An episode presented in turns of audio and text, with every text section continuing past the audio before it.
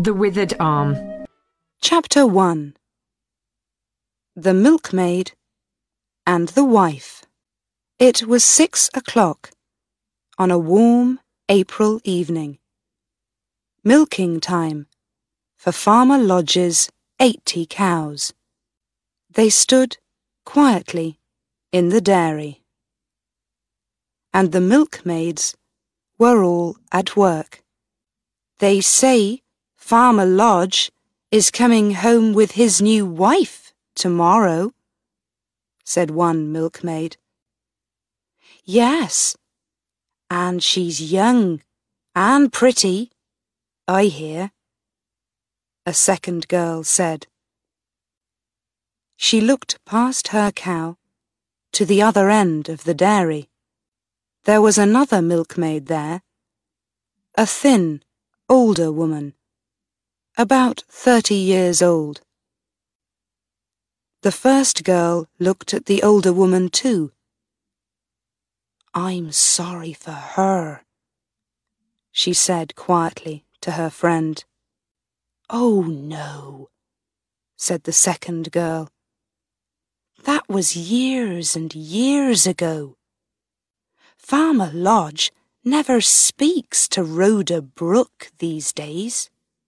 When the milking was finished, the milkmaids left the dairy and went home. The thin woman, Rhoda Brook, did not walk to the village with the other girls. She went up the hill behind the farm to a little house near the trees. It was a poor house of only two rooms, and the roof did not keep the rain out. At the door of the house, the woman met her son, a boy of about twelve, and they went inside. I heard something at the dairy today, the woman said. Your father is bringing his young wife home tomorrow. I want you to go and look at her. Yes, mother, said the boy. Is father married then? Yes. You can go into town and do my shopping for me. And when you see her, there or on the road, look at her carefully. Yes, mother. What is she like? I want to know. Is she tall? Is she short? Are her eyes blue or brown or green? Look at the colour of her hair, the colour of her dress, and look at her hands. Does she have small white hands or the hands of a milkmaid, a worker's hands? You must look at all these things and tell me. Yes, mother, the boy said again. He took a piece of bread from the table and began to eat it. His mother said nothing more, but turned her thin, pale face to the open door. Her beautiful, dark eyes stared out at the trees, seeing and not seeing. The next evening was warm and sunny.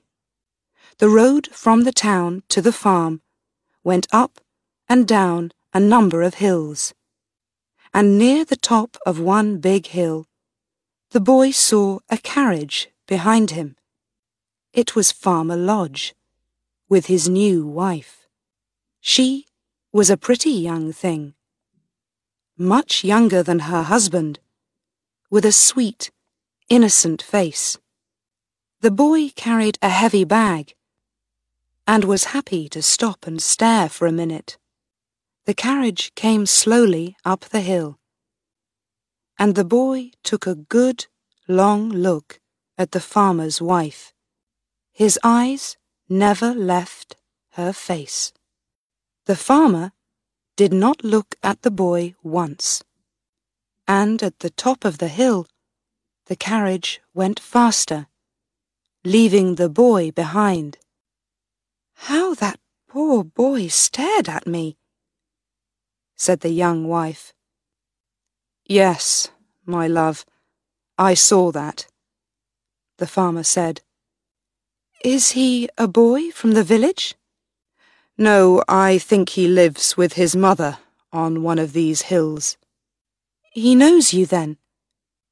Of course. And everyone is going to stare at you at first, my pretty Gertrude. Yes, I know. But that poor boy had a very heavy bag. Perhaps he wanted us to help him with the bag.